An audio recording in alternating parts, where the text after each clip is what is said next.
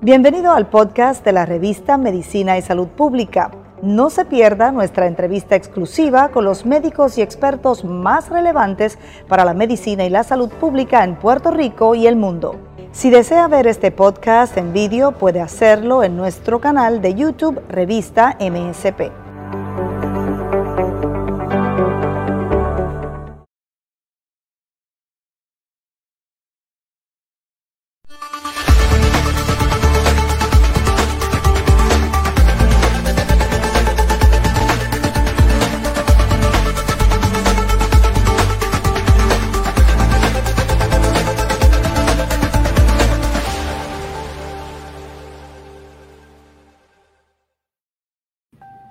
Confirman el primer caso de la variante Delta del COVID-19 en una niña de cuatro años en Puerto Rico. Es de mayor transmisión que la que hasta ahora estaban circulando y ha causado repunte en distintas partes del mundo. Es una muestra tomada a una niña de cuatro años recolectada en un laboratorio puertorriqueño. Confirmó la llegada a la isla de la variante, eh, designada como Delta por la Organización Mundial de la Salud, que ya se ha detectado en 75 países del planeta. Marcos López Casillas, gerente de investigación del Fideicomiso de Salud Pública de Puerto Rico, advirtió que la información trascendió en un sistema de datos que recopila información a nivel mundial de todas las variantes del coronavirus detectadas, además de los virus de influenza. Y precisamente de este Fideicomiso tenemos a su director ejecutivo, el doctor José Rodríguez Orengo, para hablarnos sobre esta variante y cuán preocupados tenemos que estar en, en la isla. Saludos, doctor. Gracias por estar en Medicina y Salud Pública. Saludos, Penchi, y gracias nuevamente por la invitación. Bueno, ¿cuán alarmante es esto? Suena, suena feo, no suena feo. Bueno, lo que ocurre, como bien sabemos ya, de que van a seguir surgiendo variantes en, el mundo y esta en particular sale de el brote enorme que hubo en el país de, la India. Eh, ahora cuando estamos eh, con aperturas en prácticamente la mayoría del globo terráqueo, pues la transmisión de estas variantes va a ser mucho más rápido de lo que habíamos tenido anteriormente. Ya se ha visto en Inglaterra que aun cuando se tiene más del 45% de las personas vacunadas en su población, estamos viendo un aumento leve, pero un aumento en términos del contagio en, en ese país.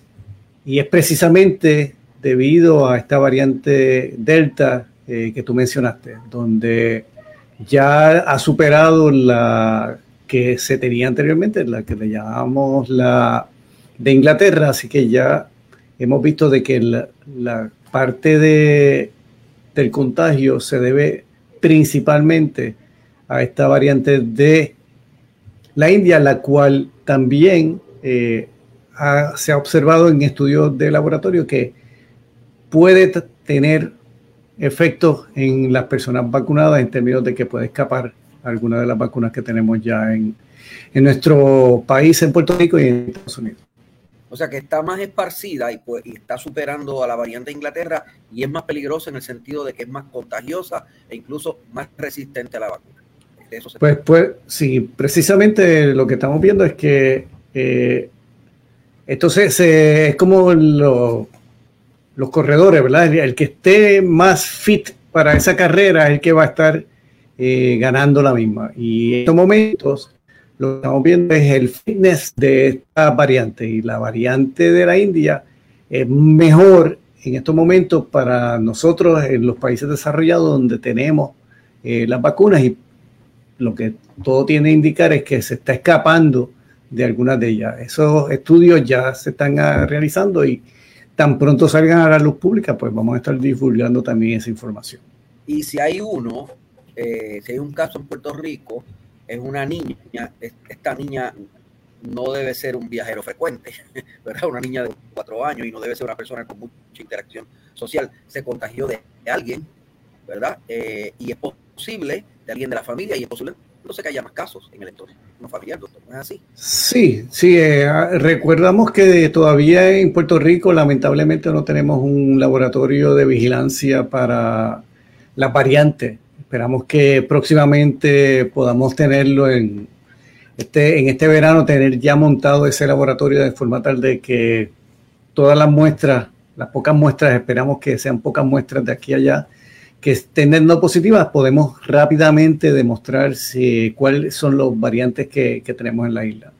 Así que de los que tenemos positivos en estos momentos, no podemos decir mucho en términos de la variante, solamente aquellas que son secuenciadas por alguno de los laboratorios que eh, se están enviando muestras de Puerto Rico para esos fines. Así que principalmente eh, es un eh, muestreo aleatorio en estos momentos lo que estamos haciendo, cuando lo que necesitamos es hacer un muestreo completo de todas las muestras que están en Puerto Rico para determinar cuáles son esas variantes que están en la isla.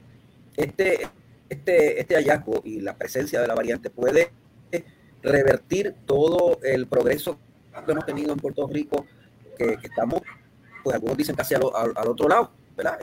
Este, casi, como dicen en Yauco, al otro lado.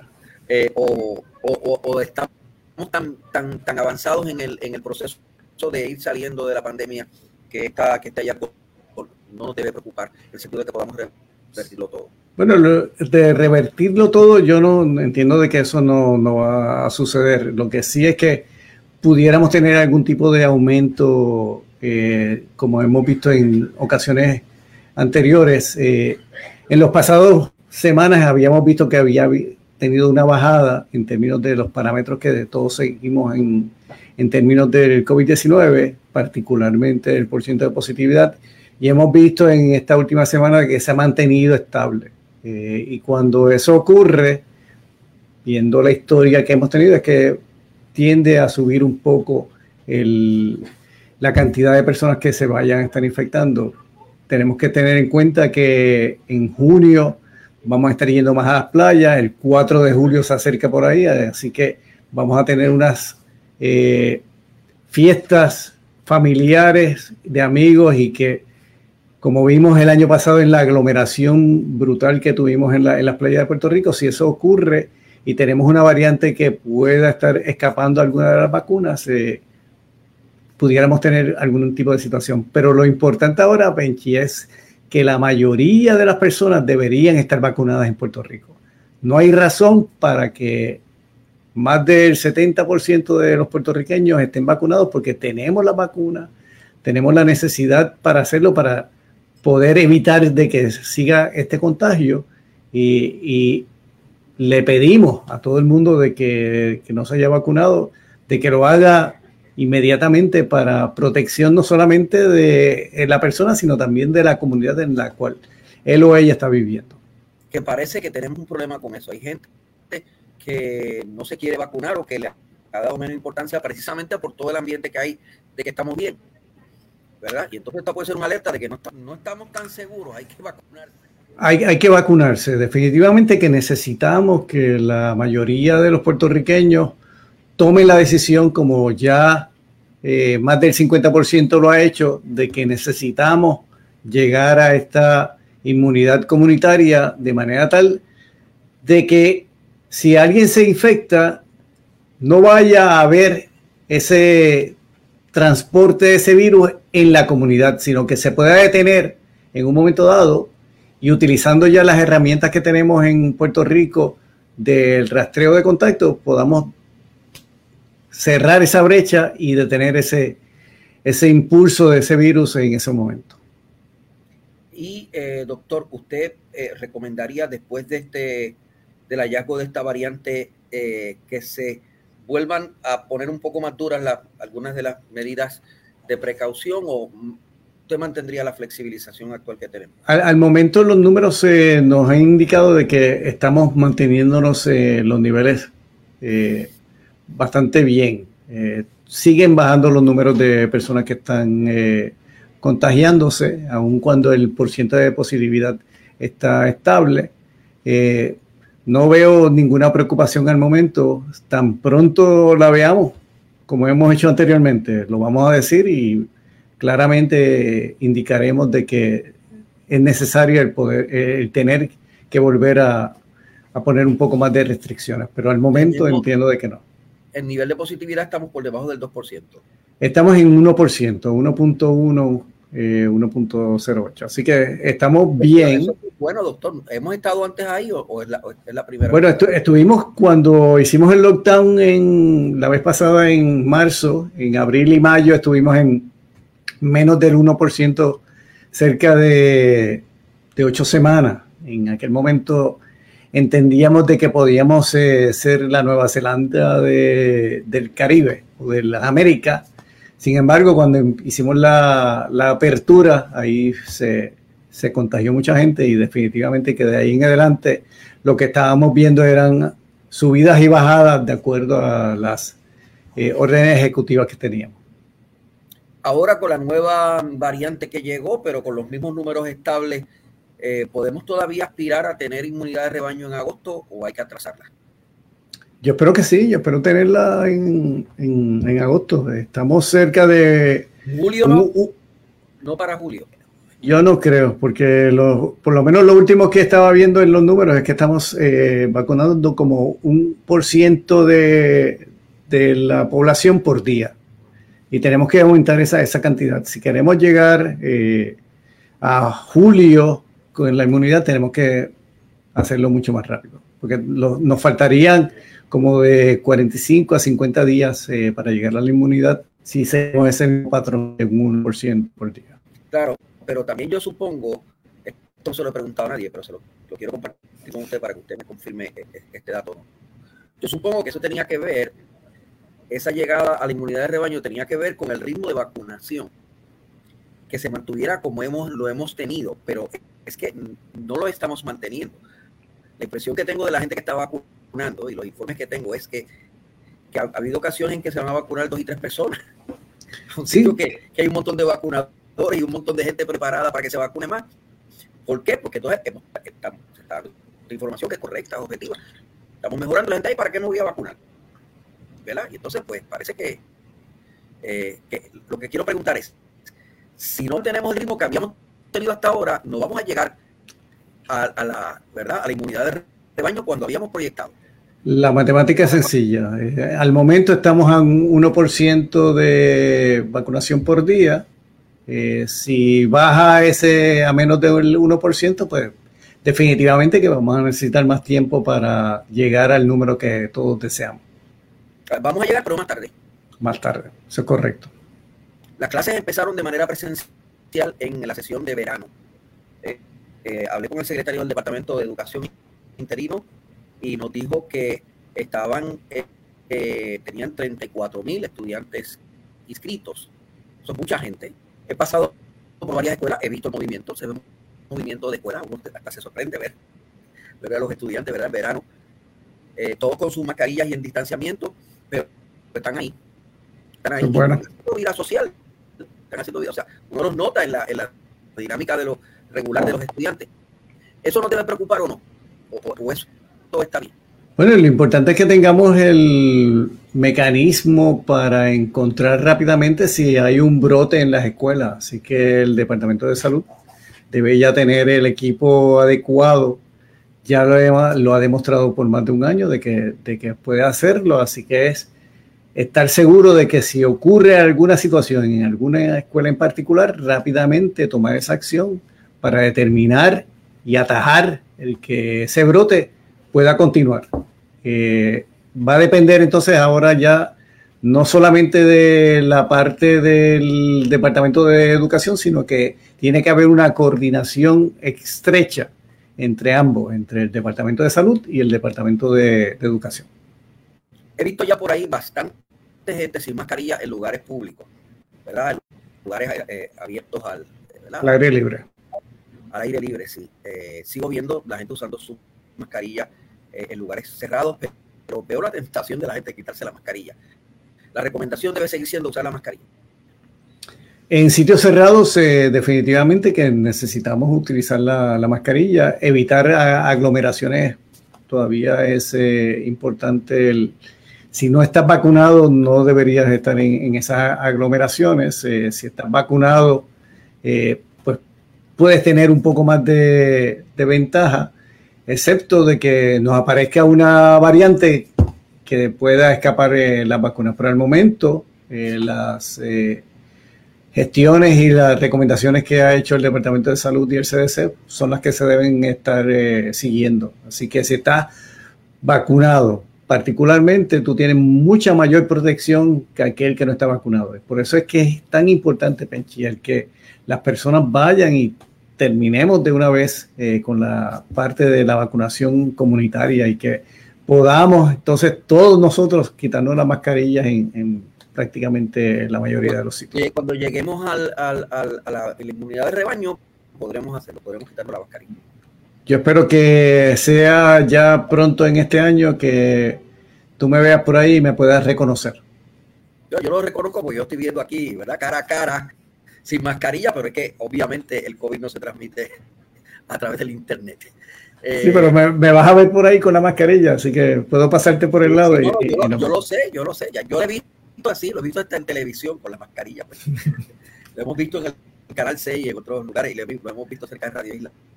Eh, doctor, eh, ¿sabemos ya el número correcto, exacto de gente que se ha contagiado aunque se vacunó? Ese número teníamos eh, reunión esta tarde del grupo de la coalición científica. Entiendo de que se va a estar dando esa información a, a nuestro equipo. Así que tan pronto tengamos la información, también la, la daremos público porque Pero es la no, transparencia no, de información lo, lo, que hace que todo el mundo esté más tranquilo.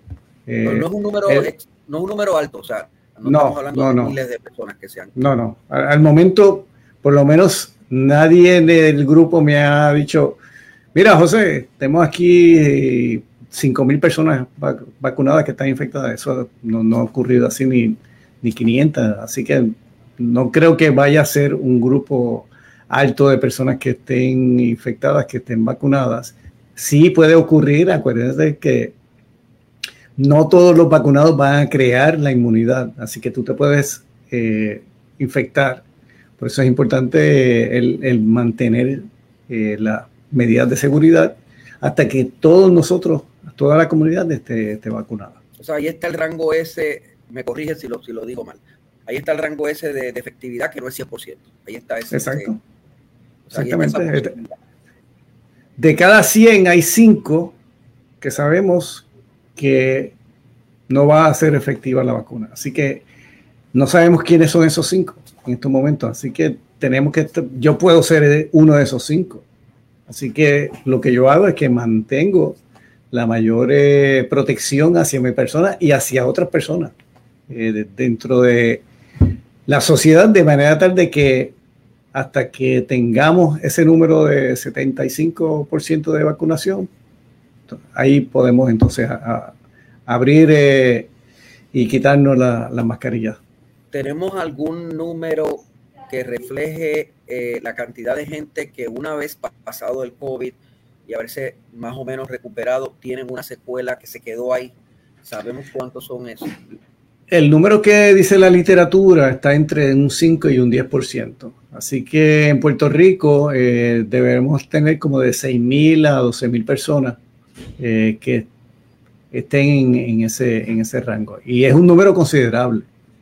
Así que porque hay personas que le dan una fatiga y un cansancio extremo en el cual lo que se ha demostrado es que puede causar situaciones sociales dentro de la misma familia y dentro del mismo matrimonio. Han habido divorcios eh, por esta situación porque la, la, persona no le cree a la otra de que el cansancio es real. Eh, y eso ha ocurrido en, en, Estados Unidos, ha ocurrido eh, y estado, ha estado publicado y tenemos que estar conscientes de que en estos momentos no hay expertos de médicos que den tratamiento post-COVID. Así que todos estamos aprendiendo qué es lo que está ocurriendo en estos momentos con relación a qué es lo que ocurre después que te da el COVID. Y esa síntomas. fatiga y ese cansancio que está como secuela en algunas, algunos casos se va a quedar. O sea, esa persona va a tener que vivir con eso o, o, o se va a poder superar. Pues no sabemos. Al, al momento no, no, no, sabemos. Este, hay personas que, que continúan con, con, la situación. Hay otros que mejoran. Han habido atletas, Penchi, que no les dio síntomas, estuvieron eh, con el COVID, no le dio síntomas y luego de un tiempo no pueden ni subir escaleras. Bueno, hay, sí, hay, atletas que se han descualificado para las Olimpiadas y para otros eventos regionales. O sea que esto está, estamos todavía aprendiendo de esto. Seguimos aprendiendo de la situación de COVID y ahora lo que nos va a tocar es eh, la secuela del COVID y tenemos que acordarnos, eh, aquí estamos en un 45, 50% de vacunación completa, pero en la República Dominicana, donde estamos en completo eh, transporte de compañeros hermanos dominicanos y puertorriqueños que van allá y regresan, la cantidad de personas vacunadas ahí es bien limitada. Así que tenemos que estar bien pendientes también a... Eso es peligroso para nosotros, no nos podemos sentir seguros, aunque tengamos casi la inmunidad de rebaño, con un país que al lado de nosotros no, no tiene y parece que no va a tener por buen tiempo la inmunidad de rebaño. Y que tenemos una buena interacción con ellos, ¿verdad? En términos de negocios, en términos de, eh, de ir de turismo, de, ambas partes, eh, eventos deportivos que ocurren entre ambas, eh, ambos países. Así que esa interacción va a estar ahí y otras partes del mundo, ¿verdad? Que, tenemos ese, esa interacción y tenemos que cuidarnos eh, hasta que no se lleve la vacuna a toda la, faz de la Tierra, no vamos a acabar con el COVID. Gracias, doctor. Gracias por estar con nosotros. Hasta luego. José Rodríguez Orengo, el director ejecutivo del Puerto Rico Public Health Trust. Esto es MSP, Medicina y Salud Pública. Cubrimos la ciencia porque la ciencia es noticia.